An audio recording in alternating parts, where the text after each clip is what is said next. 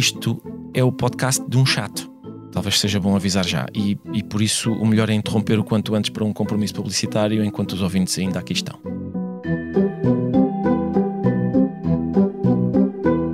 Ora bem, mais um a começar um podcast. Sim, senhor.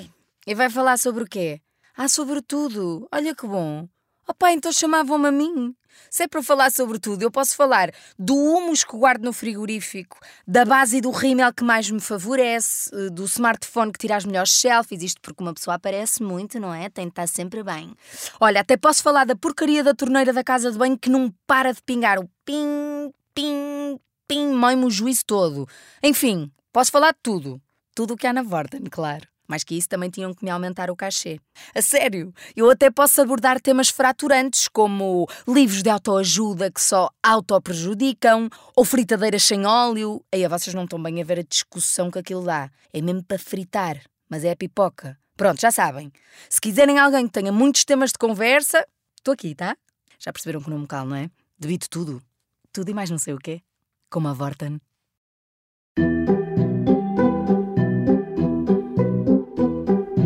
Dizia eu, isto é o podcast de um chato, um chato monomaníaco cuja obsessão é o assunto que costumamos designar com as palavras humor, comédia, sátira, riso, etc.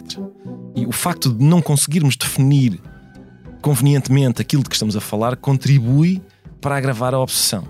Muita gente tem tentado produzir uma definição satisfatória do humor e, e falhado, e por isso eu não vou perder tempo com uma definição complicada. Mas vou perder bastante tempo com várias definições simples. Ou talvez deva dizer mesmo simplistas. Pode ser que, isto é a minha esperança, pode ser que várias definições simplistas se reúnam para compor uma complicada. Cada uma vai dizendo qualquer coisa sobre parte do fenómeno e todas juntas vão contribuir ao menos para uma aproximação. Outro problema prévio, a que também não vamos dar nenhuma atenção, é que nem todo o riso é humorístico e nem todo o humor faz rir. E o que me interessa especialmente é o riso humorístico. É esse que me interessa especificamente. E por isso avanço com uma primeira definição muito incompleta do humor, que é a seguinte: trata-se de ordenar um conjunto de palavras de modo a que, assim que acabamos de as proferir, elas conduzam uma plateia a produzir um determinado barulho. É isto.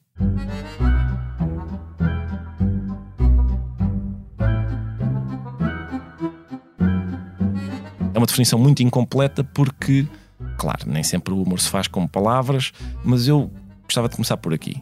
E os dois aspectos essenciais a reter são as palavras e o tal barulho que elas produzem, que é a expressão de um efeito agradável que aquelas palavras provocam a seguir a serem proferidas. Ou seja, entendido desta forma, o humor é, tomem nota, uma coisa que se faz com a boca com o objetivo de proporcionar prazer a um número relativamente alargado de pessoas.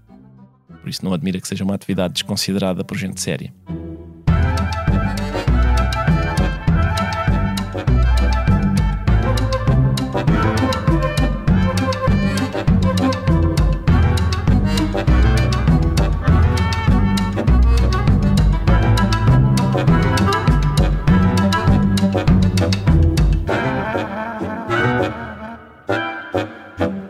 Agora, eu receio que estejamos a divertir-nos demasiado. E por isso vou falar um bocadinho de etimologia, está bem? Para cernar este entusiasmo.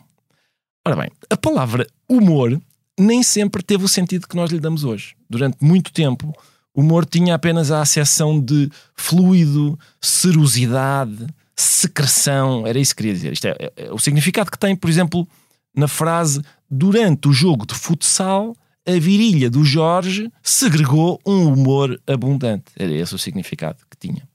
Mas, durante muito tempo, na Idade Média, por exemplo, se a palavra humorista significava alguma coisa, o mais provável é que designasse um médico especialista em endocrinologia, por causa da chamada teoria humoral. O Santo Isidoro de Sevilha, sim, sim, Santo Isidoro de Sevilha descreve assim a teoria na sua célebre enciclopédia. Vou ler. Morbi omnes ex quatuor nascuntur humoribus. Eu, se calhar vou, vou ler em português, que é capaz de ser mais proveitoso para todos. Diz ele: Todas as doenças têm a sua origem nos quatro humores, a saber, o sangue, a bilis, a melancolia e a fleuma.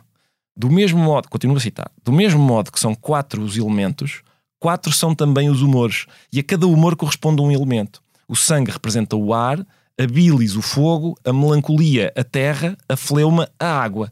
O sangue e a bilis são a origem das doenças agudas, a fleuma e a melancolia produzem doenças crónicas. Fim de citação. Noutro ponto, Santo Isidoro explica que a melancolia é a bilis negra, ou humor negro. Vou citar outra vez. A melancolia recebe o seu nome do sedimento negro do sangue misturado com abundância de bilis. Os gregos ao negro chamam melan e bilis dizem colé. Melan, colé. Daí, portanto, melancolia. Ou seja, acreditava-se que numa pessoa saudável, os quatro humores se encontravam nas proporções justas e equilibradas. Se um dos humores fosse produzido em excesso pelo corpo, era aí que a pessoa ficava doente. Apesar de ter sido descartada cientificamente há bastante tempo, sei lá, para aí no século XVIII ou assim, ainda hoje nós encontramos as marcas desta teoria na linguagem.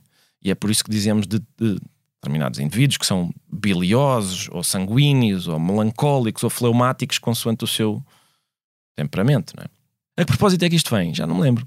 Mas, a certa altura, e notem que estou a ser tão preciso quanto posso, a certa altura os ingleses importaram a palavra francesa humeur, chama a atenção para o meu sotaque, humeur, e transformaram-na em humor, ou seja, tiraram o E, puseram um O, humeur francês passou a humor em inglês.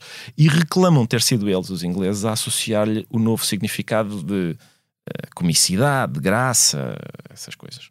Aliás, na verdade, os ingleses reivindicam mais do que isso. Eles alegam que o humor é uma modalidade do cómico especificamente inglesa. Um senhor chamado Hugh Blair, Hugh, são duas palavras, Hugh Blair, que por acaso era escocês, na verdade, escrevia no século XVIII que, vou citar, humor é em grande medida uma competência particular da nação inglesa, dizia ele. E apresentava como possível justificação para isso, para essa uh, idiosincrasia nacional específica dos ingleses, a natureza do sistema político inglês. Ele achava que era um sistema que conferia uma liberdade irrestrita aos cidadãos, ao passo que em França, segundo ele, se sentia a influência de uma corte despótica e a sociedade era mais hierarquizada, observavam-se regras muito rígidas de boas maneiras e decoro, e por isso, dizia ele, na Grã-Bretanha a comédia tem um campo mais amplo e pode fluir muito mais livremente do que em França. Estas considerações, que ao que parece eram bastante comuns em Inglaterra, considerações, lá está, isto de dizer que o humor é uma característica especificamente inglesa, era muito comum em Inglaterra achar isto, e, e isso feriu o orgulho francês, como se nota, por exemplo, quando lemos o que o autor anónimo do verbete sobre humor da, da enciclopédia escreveu. Começa assim, reparem. Humor, substantivo masculino. Os ingleses servem-se deste termo para designar. Eu estou a ler assim porque é claramente o tom com, com que ele está a falar. Os ingleses servem-se deste termo para designar um gracejo original pouco comum e singular. Entre os autores dessa nação, ninguém teve humor em mais alto grau do que Jonathan Swift. E mais, mais à frente ele acrescenta: os ingleses não são os únicos que têm humor. Swift inspirou-se fortemente nas obras de Rabelais e de Cyrano de Bergerac. As memórias do Conde de Gramont estão cheias de humor e podem considerar-se uma obra-prima do género. E mesmo em geral, este tipo de divertimento parece mais próprio do gênio ligeiro e folgazão do francês do que da maneira de ser séria e ponderada dos ingleses. E pronto, e acaba assim, com alguma irritação. Irritação essa que nós encontramos também na entrada que o Voltaire escreveu sobre a língua para o dicionário filosófico, quando refere o seguinte: ele diz o seguinte, ele diz, os franceses já usavam a palavra humeur com o sentido de graça nas primeiras comédias de Corneille e em todas as comédias anteriores. No entanto, meus amigos, no entanto, o certo é que se nos dedicarmos a examinar com atenção um dicionário de francês, passatempo que eu aproveito para recomendar, nós verificamos o quê? Que o dicionário registra a palavra humor, com o sentido de fluido, e a palavra humour, com o significado de forma de expressão cómica. Ou seja, os franceses têm a palavra original, que eles exportaram para a Inglaterra, e a palavra nova que regressou à França depois de transformada pelos ingleses. Ou seja, eles têm humor para designar líquido, como tinham, e depois pegaram no humor inglês, que por sua vez era humor francês. Já estou cansado, vou avançar. Eh, é capaz de ser uma boa altura para avançar com outra definição. Em 1997, eu conheci na redação do Jornal de Letras um, jornalista da velha guarda chamado José Manuel Rodrigues da Silva. Porquê que isto é importante? Porque às vezes, em dias de fecho de edição, naquelas alturas de maior aperto, ele dizia uma frase que tem sido uma espécie de lema da minha vida. O que ele dizia era o seguinte: portanto, lembro, estamos no dia de fecho da edição, parece que vai acontecer uma catástrofe e o jornal não vai sair. E ele dizia: Vamos! A vitória é difícil, mas é deles. Estão a ver, não é? Estão a ver onde é que eu quero chegar com isto. Como sabemos, a, a frase original que pretende motivar e inspirar é a vitória é difícil, mas é nossa.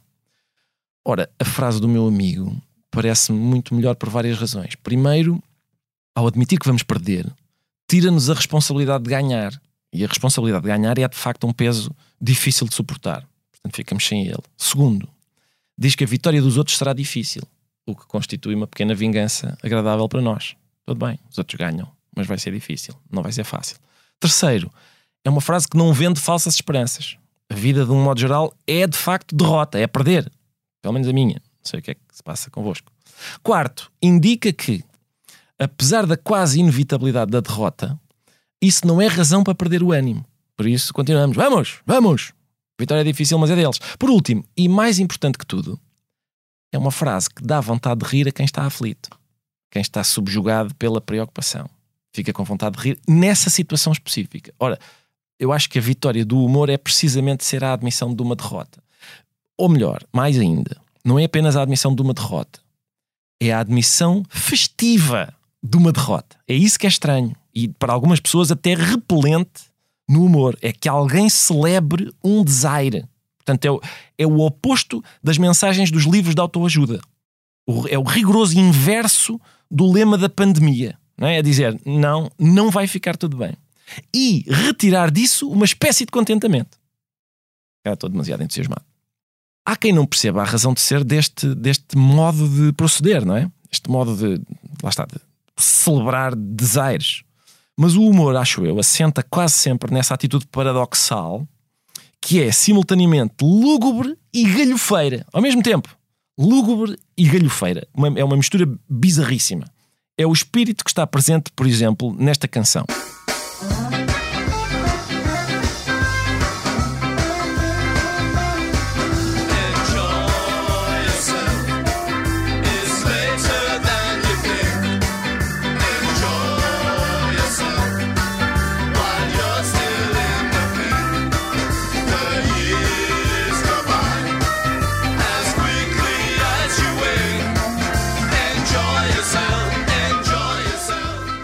The com o tema Enjoy Yourself, It's Later Than You Think. Vamos agora saber como está o trânsito.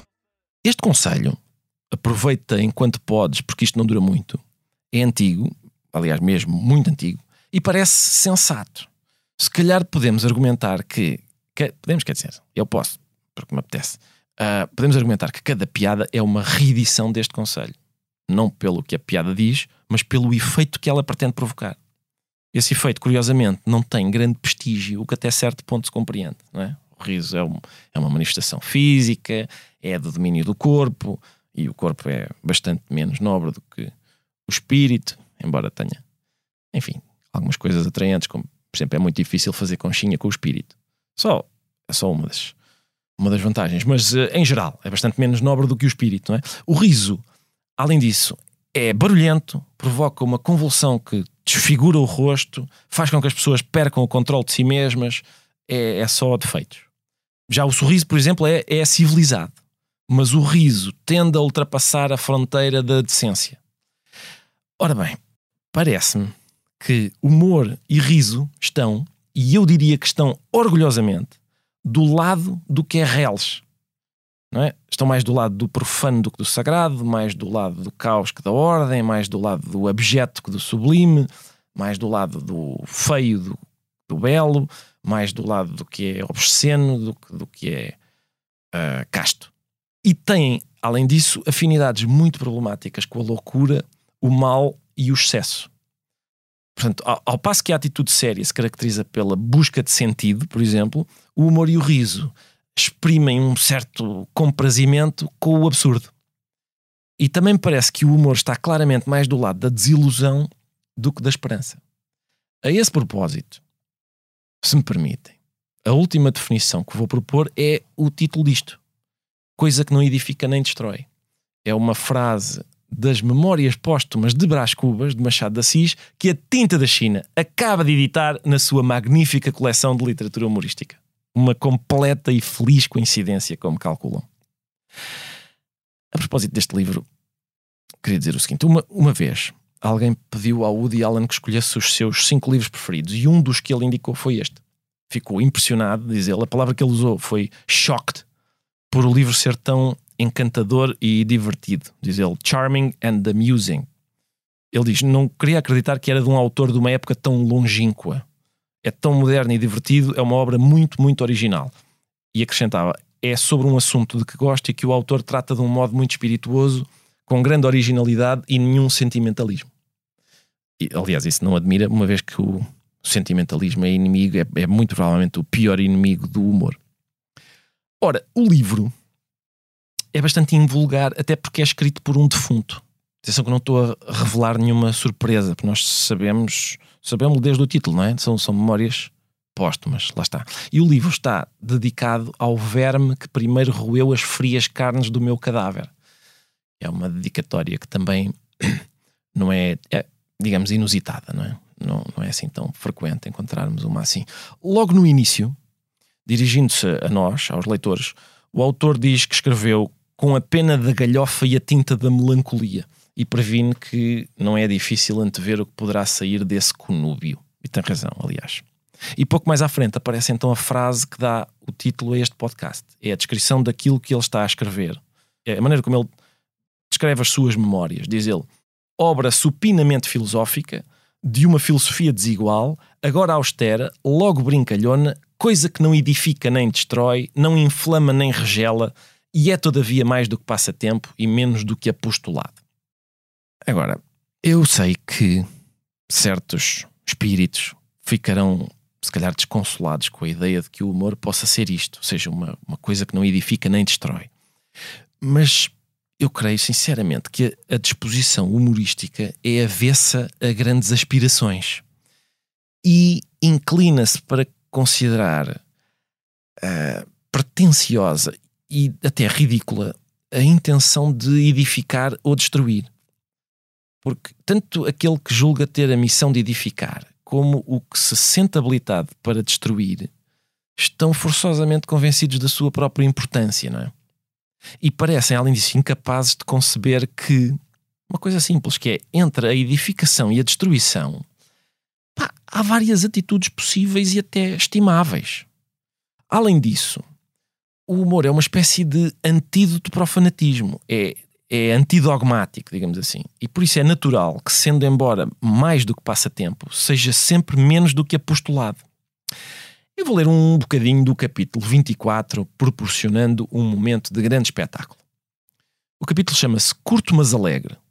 Diz assim: Talvez espante ao leitor a franqueza com que lhe exponho e realço a minha mediocridade. Advirta que a franqueza é a primeira virtude de um defunto. Na vida, o olhar da opinião, contraste dos interesses, a luta das cobiças, obrigam a gente a calar os trapos velhos, a disfarçar os rasgões e os remendos, a não estender ao mundo as revelações que faz à consciência. E o melhor da obrigação é quando, à força de embaçar os outros, embaça-se um homem a si mesmo. Porque em tal caso poupa-se o vexame, que é uma sensação penosa, e a hipocrisia, que é um vício hediondo. Mas na morte, que diferença! Que desabafo! Que liberdade! Como a gente pode sacudir fora a capa, deitar ao fosso as lantejoulas, despregar-se, despintar-se, desafeitar-se, confessar lisamente o que foi e o que deixou de ser. Porque, em suma, já não há vizinhos, nem amigos, nem inimigos, nem conhecidos, nem estranhos, não há plateia. O olhar da opinião, esse olhar agudo e judicial, perde a virtude logo que pisamos o território da morte. Não digo que ele se não estenda para cá e nos não examine e julgue, mas a nós é que não se nos dá do exame nem do julgamento. Senhores vivos, não há nada tão incomensurável como o desdém dos finados. Ora bem, parece-me que é possível detectar na disposição do defunto exatamente a mesma disposição do humorista. Ou seja, o mesmo despudor a exibir as suas fraquezas, a mesma liberdade em relação aos constrangimentos sociais, o mesmo desdém sobre o que parece importante. Isto já sou eu a falar, não sei se perceberam, acho que se nota bem, porque a qualidade da prosa diminuiu. Portanto, esta ideia, segundo a qual se ri mais e melhor quando se está morto, é, aliás, muito popular e justificadamente, parece-me. Disse justificadamente. Num dos diálogos dos mortos, Luciano, Luciano de Samósata, eu digo só Luciano, enfim, temos uma relação tão longa, eu digo só Luciano, põe Diógenes a dizer o seguinte: portanto, lembra-se que Diógenes está morto, não é? E diz o seguinte: Ó oh, Pólux, Pólux é um senhor, pelos vistos, tem nome de loja de eletrodomésticos ou o que é. Portanto, Diógenes diz assim: Ó Pólux, recomendo-te, logo que chegues lá acima, creio que é já amanhã a tua vez de voltar à vida, se por acaso vires Menipo, o cão, Deves encontrá-lo em Corinto, lá para as bandas do Craneu, ou então no Liceu, fazendo troça dos filósofos em permanente discussão uns com os outros. Que lhe dês este recado. Omnipo, Diógenes convida-te, se já trouxaste o bastante das misérias terrenas, a vir cá abaixo para te rires muitíssimo mais. Sim, que o teu riso aí na terra pode de algum modo ser injustificado e muitas vezes se pergunta: quem conhece completamente o que há para além da vida? Ao passo que cá embaixo não cessarás de rir com todo o fundamento, como eu agora, sobretudo ao veres os ricos, os sátrapas e os tiranos, agora tão reles e tão insignificantes, só reconhecíveis pelas suas lamentações. Vê como essas criaturas são frágeis e ignóbeis, a recordarem continuamente a sua vida terrena. Dá-lhe, pois, este recado. Portanto, eu não sei, não sei se fica claro onde é que eu quero chegar, uh, mas é aqui. É a seguinte ideia. Parece-me que defuntos e humoristas são mais ou menos a mesma coisa. Isto é, estão ambos, digamos, num plano parecido, que é diferente do dos vivos. Estão ambos a observar o mundo a uma distância desencantada, a escarnecer das ilusões e do tempo em que as tinham. Uh, isto é, mesmo quando estão a fazer pouco de outras coisas e dos outros, estão sempre a fazer pouco de si próprios também. E portanto, mais uma vez fica claro que, caso morrer não nos seja, por qualquer razão, conveniente, a atitude humorística é uma excelente alternativa. Poder-se-á perguntar, está bem, mas por que raio é que se há de adotar uma atitude humorística na Terra, ou seja, enquanto estamos vivos? Eu acho que é uma boa altura, atenção. E, e além disso, encontramos uma boa resposta no Brás Cubas. Ele diz logo no início, uh, numa altura em que ainda não está morto, mas quase, diz ele: Eu, prestes a deixar o mundo, sentia um prazer satânico em mofar dele, em persuadir-me que não deixava nada. Lá está. É uma boa estratégia, acho eu. Ainda a propósito do Brás Cubas, só uma nota final. Talvez, talvez algumas referências já não sejam tão familiares aos leitores do século XXI, mas quem tiver dúvidas conseguirá esclarecê-las em www.machadodassis.net, onde encontrará edições anotadas de todos os romances e contos do autor. Agora uma pausa e já voltamos a falar. Desculpa, posso? É aqui que se vai falar de coisas interessantes. Então eu começo. Hyundai. Que carros! Inovadores, tecnológicos, comprometidos com a sustentabilidade. P posso continuar ou, ou estou a ser chata? Falar dos automóveis Hyundai é entusiasmante. Conduzi-los é ainda melhor. Hyundai é coisa que entusiasma.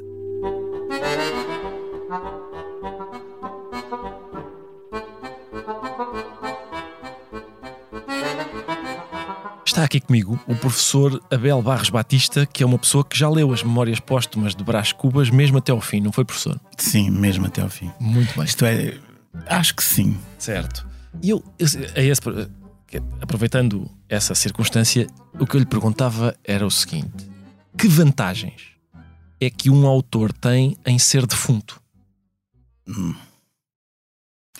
Bom, uh ele, o próprio Brás Cubas explica, não é?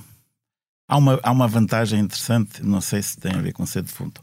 O, o Brás Cubas é homónimo de uma, de uma personagem histórica da colonização do Brasil. Exato. Daqueles que andaram lá a fazer maldades e tal.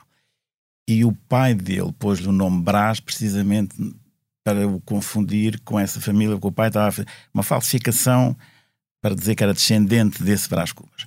Hoje, o Brás Cubas que nós conhecemos é o do Machado Assis, ninguém sabe quem é o outro. Embora haja uma rua no Porto e parece que também há uma, uma rua uh, em Lisboa. Eu não sei se isso é uma vantagem de ser de estado de fundo, mas uh, há, há, duas vantagens ou duas características que vêm que estão aqui, não é preciso ler até ao fim, porque elas vêm logo no fim do, do prólogo. Ele tem um prólogo leitor e no fim diz um, que não vai explicar a, a primeira vantagem. Uh, o remédio para angariar simpatias é não, não fazer um prólogo extenso e que nem sequer vai explicar como é que, estando morto, uh, fez, escreveu o livro e o mandou para cá. E, e depois acrescenta isto. Uh, esse processo seria, aliás, desnecessário ao entendimento da obra. A obra em si mesma é tudo. Se te agradar, fino leitor, pague-me da tarefa. Se não te agradar, pague-te com um piparote a Deus. Ora, esta, uh, esta frase é, uh, sintetiza, a meu ver, na minha modesta opinião, na minha perspectiva, uh, ou como dizia uma pessoa uma vez, no meu enquadramento, uh, sintetiza uh, a vantagem de estar, de estar morto. A primeira vantagem é que ele despede-se. Mas esta, esta despedida é uma despedida enfática. Ele, na verdade, já está despedido. Ele está morto, está do outro lado, não vai voltar. Não, vai, não vem, por exemplo, a, um programa da tarde na televisão. Como é que teve a ideia de fazer este livro? Ah, estava morto há pouco tempo, não me tinha ainda habituado e tal. E pensei, vou, vou tentar ir ao fundo de mim mesmo através da escrita. Não, isto não vai acontecer. Não lhe vai acontecer. Não vai é acontecer. Ótimo, Portanto, ele não regressa. É uma grande vantagem. É, mas é uma, uma vantagem crucial. É, é, ele não, não regressa do livro nem para esclarecer, nem para complementar, nem para pedir desculpa, nem para nada. Ele está a despedir-se aqui. Despede-se realmente. E depois despede-se de uma maneira muito curiosa, que é quem gostar, ele fica grato, fica gratificado, aquilo é pagamento suficiente. Quem não gostar, ele dá-lhe um piparote. Que é, é, hoje nós usamos piparote como um termo assim que dá para murro, estalada, não sei o quê, mas na verdade piparote é aquele gesto que se faz com o dedo médio preso no polegar e depois solta-se e manda-se uma mosca, uma migalha, assim. É um, é um gesto mínimo, mas que tenha uh, a dimensão de uma de uma grande força. É como se fosse o super-homem expulsar qualquer coisa. É um gesto de expulsar, de, de, afastar uma coisa que é ridícula, mas que está, eh, que está, que está a incomodar, não é? O piparote. Esse piparote é, é aquilo que se dá às pessoas que não gostam, que é basicamente isto: se não gostas, olha, vai-te embora. Eu ignoro. É um, um gesto de, que não chega a ser violento, mas envolve alguma indiferença. Portanto, desse ponto de vista. Uh, o, o Brás Cuba está numa posição ideal. Ele vai contar a sua história, embora não o diga logo, e vai contar indiferente a, a, ao, ao que as pessoas pensem ou julguem, etc. Muitas vezes diz que a grande vantagem dele é que, como está morto, pode contar tudo e confessar e tudo. Eu não acho que seja isso uhum. grande, grande vantagem. Ele, ele, diz, ele próprio diz que pode confessar, pode dizer, não sei o quê, mas ele pode confessar certas coisas porque está a fazer um livro em que certas coisas podem ser confessadas. E esse é que é o grande interesse do livro, isto é, ele está morto, mas ao mesmo tempo ele faz um livro que é um livro absolutamente invulgar. Nunca ninguém fez um livro assim. É, é, é curioso, é, uma, é, um ponto que muitas vezes não é referido, que é, a apresentação do livro, este prólogo que, que eu li as últimas, as últimas linhas, não diz que o livro vai contar a história dele. Ele diz que usou a forma livre, que escreveu com a tinta da galhofa e a pena da melancolia, uhum. que vai ter a simpatia de uns e não terá a simpatia de outros, mas em momento nenhum ele diz que o livro é sobre ele. Só no primeiro capítulo, que se chama Óbito do Autor, curiosamente, é que ele explica que morreu e que esteve muito tempo a decidir se começava pelo princípio ou pelo fim, isto é, se começava pela morte ou se começava pelo nascimento. Mas uh, o que ele faz é um livro. E nós do ponto de vista do leitor e do ponto de vista do autor, o que interessa é o livro que ele está a escrever, o modo como ele está a escrever. Se ele vai confessar ou não vai confessar, pode ser mais ou menos interessante. Mas trata-se de um livro. E esta possibilidade dele fazer um livro uh, organizado de uma maneira muito estrambólica, com capítulos pequenos, com frases às vezes absurdas. Uh, em, logo o começo é ele explicar que morreu de uma pneumonia, mas que a causa não foi isso. Ele quis fazer um emplastro antipocondríaco para curar a melancolia da humanidade. Logo isso sugere que temos um autor assim bastante extravagante. e a possibilidade de escrever um livro extravagante, que é ao mesmo tempo um livro que sugere uma seriedade grande, ou uma gravidade grande, porque tem enfim, ele cita autores clássicos, ele tem um filósofo no fim, enfim, não vale a pena estar a adiantar muito porque as pessoas vão gostar de ler, mas uh, essa conjugação cria um livro único e a razão, a grande vantagem dele estar morto é ele poder fazer esse livro único porque não tem que responder por ele e pode dar, uh, organizá-lo da maneira que ele acha adequada, mesmo independentemente de ser verdade ou não ser. O que leva àquele ponto que nós tínhamos já algumas vezes falámos, que é que no fundo esta posição do Brás Cubas como defunto é a posição do humorista. Exato. Que devia ser isso. Agora essa uhum. parte que... Sim, foi isso que eu estive a defender na primeira parte disto, em que estive a falar sozinho antes do professor chegar. Estive a defender exatamente isso, ou seja, que a, que a posição do defunto e a posição do humorista são em grande medida parecidas, porque estão ambos numa espécie de num plano diferente. Uh, Na verdade, são idênticos. Distanciado, exato, é isso. Ainda bem que o professor vem bem cá que... validar, sim, validar essa minha. Ainda bem que validei. Hipótese. Validar é um, ver, é um verbo que é tão usado agora. Não, interessa. Tem que validar o ticket. Exatamente. Mas atenção, na frase tem que validar o ticket temos dois problemas. Não só a utilização do verbo validar, mas também o ticket, que é a ticket. palavra inglesa ticket, diga por, dita por portugueses com sotaque francês. Sim, mas há ticket e há piquet. Piquet que é um tecido, se não me engano, não é? Ticket também é a versão portuguesa. Sim, pois, pois é. Pois mas é. porquê dita a francesa, professor? Enfim. Uh, sei pá. É claro. Raymond. Bom, mas, uh, mas vamos a esse ponto do humorista que isso é. Ah, sim. Do humorista e do defunto. Sim, de serem aparentados. Assim, é, repara, eu, acho que não são aparentados. Acho que, uh, em rigor, é, Ou seja, são idênticos. Certo. Ou e... seja, a um humorista não lhe serve de nada estar defunto, porque ele já. Sim, é, é esse, esse é o lado interessante do livro. Nós uh, uh, lemos este livro e, a certa altura, esquecemos que o homem está morto. Como esquecemos na maior parte dos casos. Lemos um livro de Saramago, as pessoas que leem, esquecem que ele morreu. O do Zé Cardoso Pires esquece que ele morreu. Lemos o Camões enfim, a pessoa sabe que ele morreu, mas não há ninguém que diga, sabes, já reparaste que ele morreu, é? Sim, claro, se ele não morresse, o livro não existia e tal. Mas porque existe toda aquela teoria do, da morte do autor, que é uma teoria que significa que o autor, no momento em que publica o livro, não pode trazê-lo assim. Portanto, o livro é ingrato, o livro nunca volta ao autor. O, o Saramago, por acaso, dizia que devia ter uma cinta a dizer este livro leva um autor dentro mas depois o, Zeferino Coelho, que era da editorial Caminho, achou que era muito pesado. E real, porque realmente os, li os, livros não levam o autor dentro. Os livros têm uma vida própria e os leitores leem, uns gostam, outros não gostam, mas nunca regressam ao autor.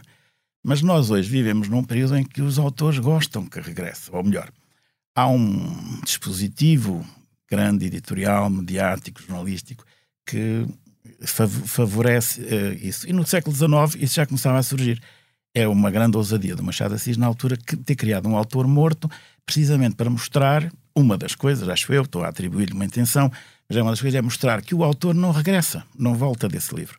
E ele está a escrever e escreve o livro como quer e afronta o leitor, chega a dizer que o único defeito do livro é o leitor, uhum. que quer uma coisa depressa e aquilo não anda depressa, etc. Portanto, ele, ele uh, afronta o leitor, não, é indiferente na maior parte das situações, mas ele não pode regressar a explicar nada. Se alguém lhe perguntar, mas o que é isto do Quincas Borba? Afinal, esta filosofia é o que é o certo? É o que está no livro. É a única coisa. Depois, enfim, podíamos. Há um aspecto curioso, depois ele tenta uh, recuperar o Machado Assis, o livro é meu e tal, mas essa parte agora não, uh, não, é, não é particularmente relevante. Mas isso é o que acontece, essa situação, é rigorosamente o que acontece com o humorista. Aqui há uns, há uns, há uns meses houve uma, uma situação engraçada em Lisboa um professor de medicina que escreveu umas piadas Exato. atrás de um cartaz. Foi lá escrever, assim, é uma intermitência infantil, acho eu, assim, com umas letras, a dizer umas coisas. Claro, ele criou um grande, um grande sobressalto. E ele, diante do sobressalto, disse: Mas era uma piada. As pessoas que me conhecem sabem que eu não penso aquilo. Ora, é uma, isto devia estar a Associação Nacional de Humoristas devia ter emitido uma declaração, porque as pessoas não, que o conhecem não, não se interessam pelo que ele pensa sobre o assunto. E se aquilo era uma piada, não interessa o que ele pensa. A natureza das piadas é que as pessoas dizem piadas independentemente do que pensam. Exato. É essa a questão principal. E nesse sentido, as piadas e o humorismo fazem parte de uma esfera que não é a esfera da comunicação. Exato. Mas oh, ele está a concordar. Bom, assim começa bem. Não, a esfera da comunicação, as pessoas.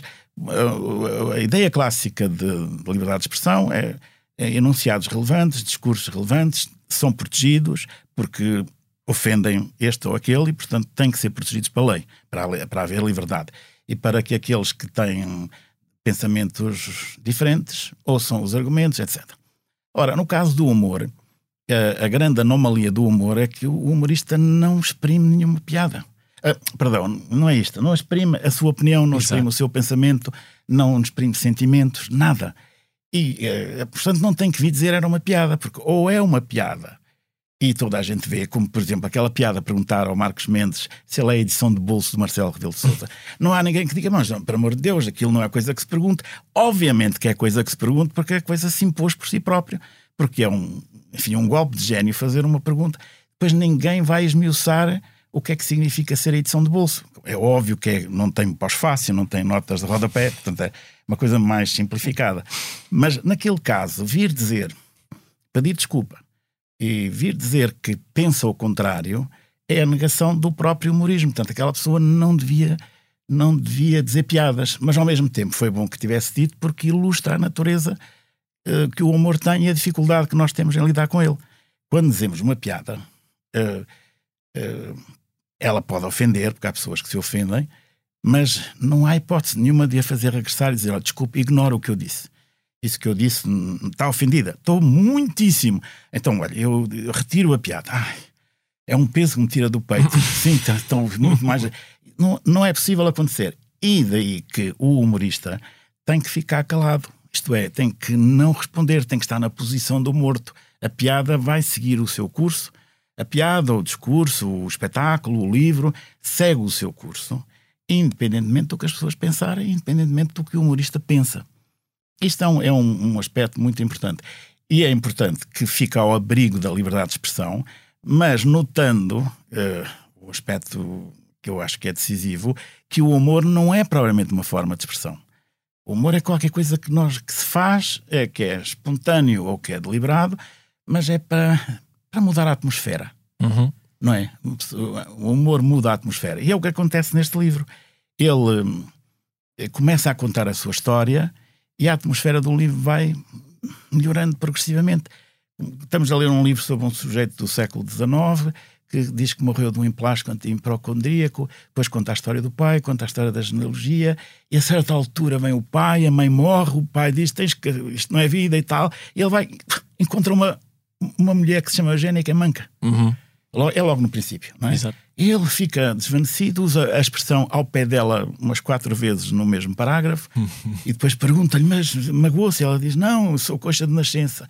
Ele fica uh, muito influenciado. Porque é bonita-se coxa, porque é coxa-se coxa bonita. bonita, não é? Mas é, imediatamente após o, o, ele aceitar a, a, proposta do pai de casar com a Virgília, aparece-lhe aquela mulher bonita por quem ele manifestamente se apaixona e, aliás, usa a expressão uh, ao, ao, pé dela sentia uma satisfação física e moral. Não, e depois inventa uma voz que lhe diz: levanta-te e entra na cidade. E vai, e vai embora, foge, porque ele era, é, para ele era uma vergonha. Para mim não seria uma vergonha casar com uma mulher coxa, mas para ele, para ele era uma vergonha casar com uma mulher coxa, não é?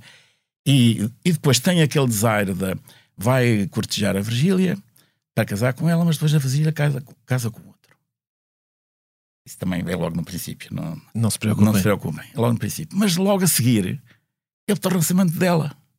E é uma sucessão de coisas que, extraordinárias. À medida que vamos lendo, percebemos que a vida dele é resultado da incapacidade dele se governar a si mesmo e, se, e dar curso às suas paixões, mas é ao mesmo tempo uma, uma vida bem sucedida. É a Marcela, é a Eugénia, é a Nha Loló, a própria Virgília. Não há mulher nenhuma que passe por ele que não. com quem ele não tenha um relacionamento, digamos assim, relativamente. E o da Virgília, então, bastante significativo. E no, e no, final, quando ele volta a falar do emplastro, última último capítulo, ele diz: Oh, divino do emplastro, tu. Uh, eras a minha glória porque foi inspiração direta do céu. mas o acaso não quis que fosse assim. O que é uma frase extraordinária, acho que ninguém, ninguém notou isso. O céu inspira, mas o acaso cá embaixo diz desculpa lá, mas não pode ser.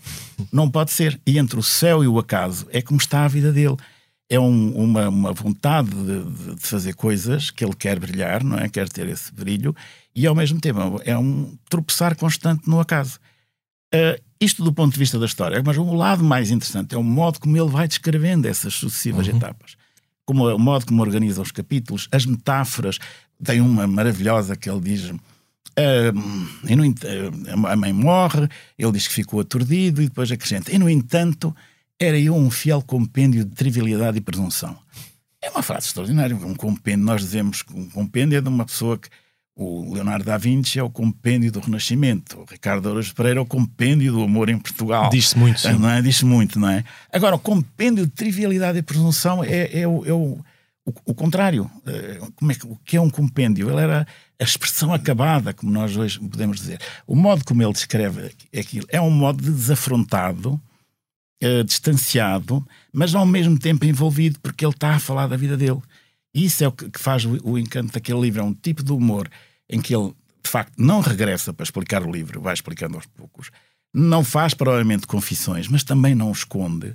E quando, mesmo quando fala das, daquelas coisas que não foram assim muito elegantes, como encontrar um, um embrulho cheio de notas e usar o embrulho para dar à senhora que mantinha a casa em que ele tinha os encontros com a Virgília, mesmo isso, ele faz aquilo sempre com um humor que não é sarcasmo, não é destrutivo, também não é confessional. Há sempre uma dimensão quase terna em torno daquilo que, que lhe diz respeito. Isso define a atmosfera do livro como um livro assim radioso, que nós lemos sempre com imenso prazer, mas em que estamos deslumbrados ao mesmo tempo com duas coisas que é muito raro de acontecer na literatura. Por um lado, a história, que é uma história realmente engraçada, com muitas peripécias, com muitos acasos e, gente a morrer, gente. Um Cubas, como o pai quando morreu. E ao mesmo tempo em, em, em, damos atenção ao modo como o livro vai sendo, vai sendo escrito. Que eh, este capítulo não, não é sério. Ah, ou me engano, ou fiz um, um há um despropósito no capítulo anterior, uhum. uh, capítulos só com reticências. É impossível ler as Memórias Póstumas de Brás Cubas sem dar atenção à materialidade do livro, aos capítulos, ao modo como, como ele escreve. E isso é uma manifestação humorística a meu ver, é um, é um livro realmente humorístico em que a comédia aparece e desaparece, aparece, desaparece. Como de resto ele diz, uma filosofia desigual que não inflama nem regela. E, e, e, cria. Ora brincalhona, ora, ora brincalhona, sim. ora austera, não é? É isso. É, que é mais, mas sim, mas agora perdi-me. Faz mal, professor. No, faz mal. no final. No final. No final, aquela frase final, ou seja, ele, o homem tem uma obsessão com, digamos, a, a o seu próprio nome a perpetuação Sim. do nome, não é? Uh, e a última frase é uh, não, não transmitir a ninguém o legado da nossa miséria, não é? Significa isso, não tive Sim, filhos. É, isso é a tal frase que seria a, a, a frase de Piparote. Certo? Ah, exatamente, é, é isso. O professor, já agora deixe-me só explicar aos nossos ouvintes que o professor tem uma uh, hipótese de versão portuguesa da palavra punchline, que é frase de piparote. Frase de piparote. Exatamente. exatamente. E portanto, a punchline do livro, ou seja, a frase de piparote, é aquela última em que ele diz: Não transmiti a ninguém o legado da minha, da, da nossa, o, o, fardo, como é que, como é, que é? O, o, legado, legado da, nossa, nossa miséria. miséria mas sim. a frase não é exatamente essa. Pois eu calculei porque eu estou a citar de cor. Pois, o que ele diz é. Uh, não fiz isto, não fiz aquilo. O capítulo é de negativas. Exato. Não fui ministro, não tive o empréstimo, não, não casei, não tive filhos, eu não sei o que mais. E depois diz: uh, quem lê isto imaginará que sei quito com a vida, que não houve sobra nem bíngua. E imaginará mal, porque deste, deste lado de cá do mistério encontrei-me com um pequeno saldo. Não tive filhos, não transmitia nenhuma criatura o legado da nossa missão. Isso. Ora, o pequeno saldo é um saldo positivo. Porque é que não ter filhos é um saldo positivo? É, é, um, é um, problema porque é o, o, em parte tem a ver com o pai, não é? O pai teve o pai queria que ele continuasse o nome, mas era um nome de família.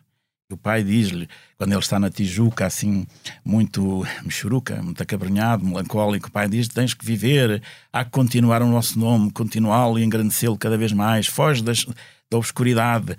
Não andei a trabalhar e a gastar, coisa que os pais todos dizem, mas, mas ele uh, faz de cada, cada feito que imagina para o filho um feito atribuível à família. E ele não está lá, ele não está nisso. Ele pensa mais nele, está concentrado nele, até porque está de luto, está melancólico, está concentrado em si mesmo e na perda da mãe. Mas acaba por ceder. E é aí então que ele encontra lá a tal Vênus, o que ele chama a Vênus Manca. E quando e que desperta nele sensações muito interessantes, que naturalmente o, o desviam um pouco do pai. Mas é, e depois, quando a, a, a, Virgília não o quer, não casa com ele, o pai morre. E ele, o próprio Brás Cubas diz que acha que foi disso que ele morreu. E o capítulo chama-se Um Cubas, que é um, um, um, um, título significativo. Portanto, o pai morreu porque um Cubas foi rejeitado pelaquela pindérica que casou com o, Lobo, com, com o Lobo Neves. É como se fosse uma afronta à família. Para o Brás Cubas, esta ideia não existe quase de raiz.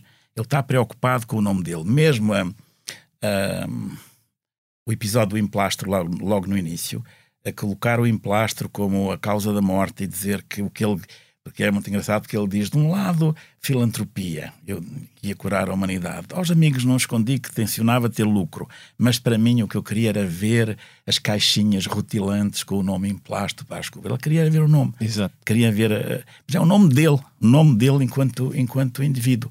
O que é uma coisa compreensível, considerando que ele era homónimo de um outro deve ter passado da escola a dizer então abraço, já chegaste Santa, como aquelas pessoas que chamam Humberto e outros assim, que passam a vida a ouvir na escola piadas, não é? Eh, ele quer diferenciar-se. Há um lado importante de diferenciação individual que o Brás Cubas tem que nunca chega a ser bem sucedido. E depois quer ser poeta, quer ser. Hum, hum, não chega a ser ministro, quer ser bacharel. Eh, todo, todo esse eh, processo é relativamente claro. Mas a certa altura ele, ele vai, vai com a Virgília. Vocês não estão a ouvir nada.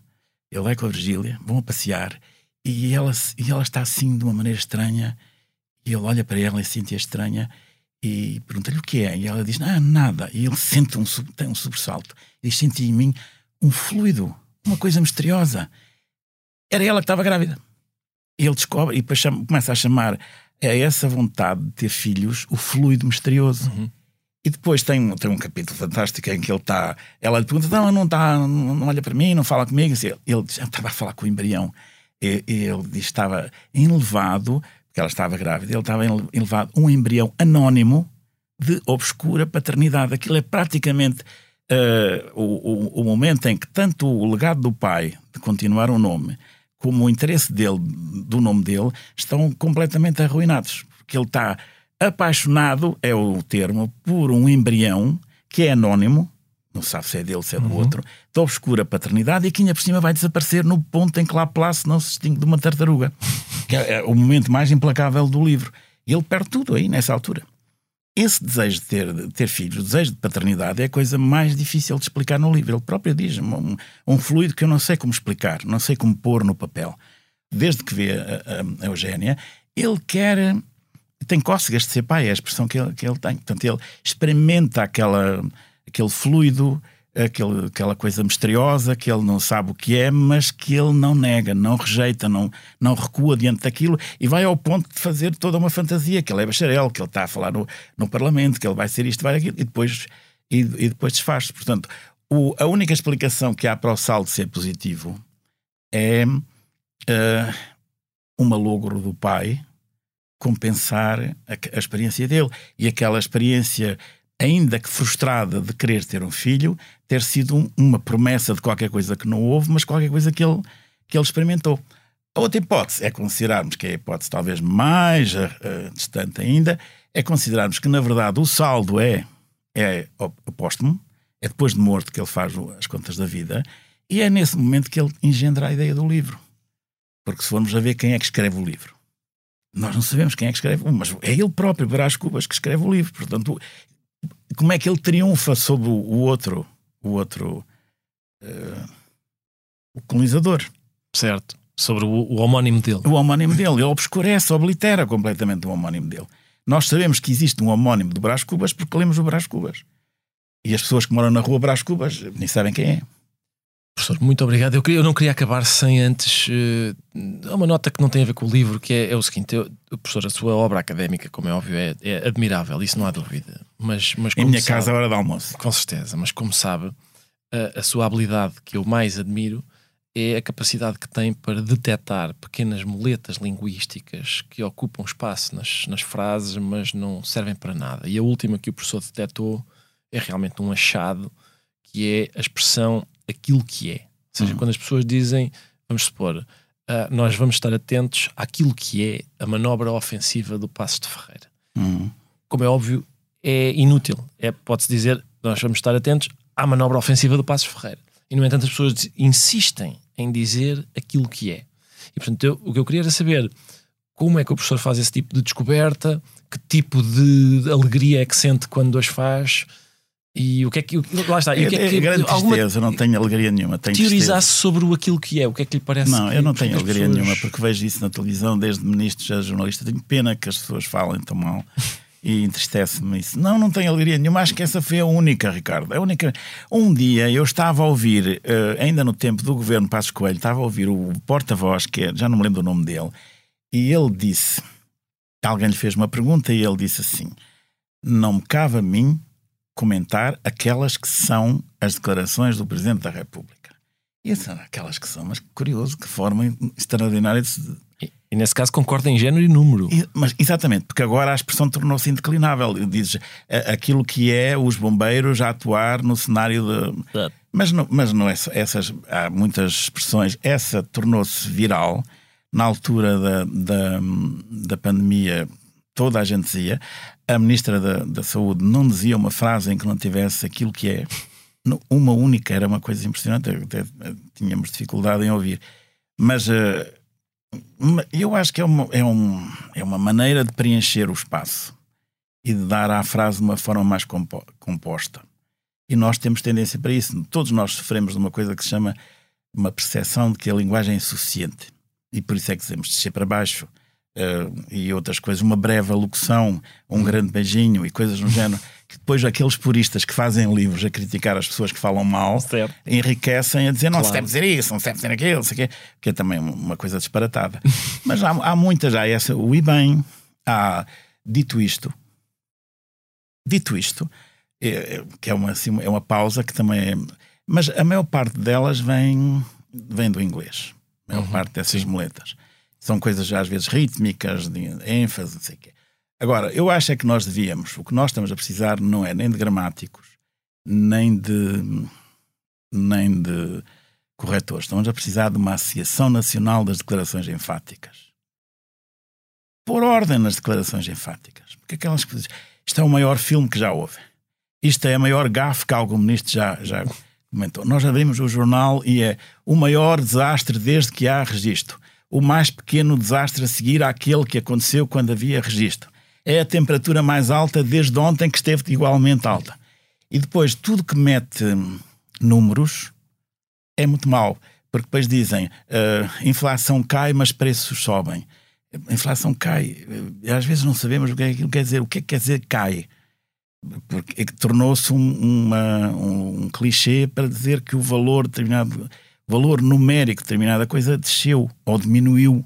Porque mesmo descer pode ser uma metáfora, mas eh, agora cai, cai é muito expressivo, é muito enfático. Olha, a inflação caiu. Coitado, magoou-se. É uma pessoa que pensa nisso, mas não, toda a gente já percebe. Caiu quer dizer que o valor desceu. Mas se a seguir pomos uma frase em que qualquer outra coisa soube, ou explode, estoura, escala, todas essas frases, ainda hoje vi no, num jornal uma, que, que não sei o que, vai escalar. O conflito vai escalar. Eh, Em Portugal, ora, era uma coisa, vai escalar. É os professores. E, eh, a crise ia escalar. Ora, nós não temos serras onde se possa escalar, temos aquelas coisas eh, para os miúdos. não Sim, é? sim, aquelas paredes. escalada, não, sei quê. não é Não é escalar, mas eh, cada vez mais a linguagem mediática está dominada por clichês, lugares comuns.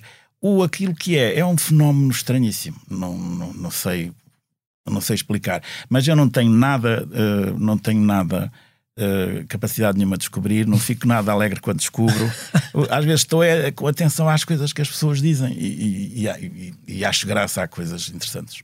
Dito isto, professor, Dito isto, chegamos ao obrigado. fim. Muito obrigado. Obrigado Eu- eu, e, e até à próxima. Ah, sim, fica por aqui o primeiro episódio de Coisa que não edifica nem destrói, um podcast original da SIC, com sonoplastia de João Martins, música de Rodrigo Leão e capa de Vera Tavares, coordenação de Joana Beleza, direção de Daniel Oliveira. Eu sou o Ricardo Araújo Pereira e no próximo episódio vou discorrer chatamente sobre medo. A não perder.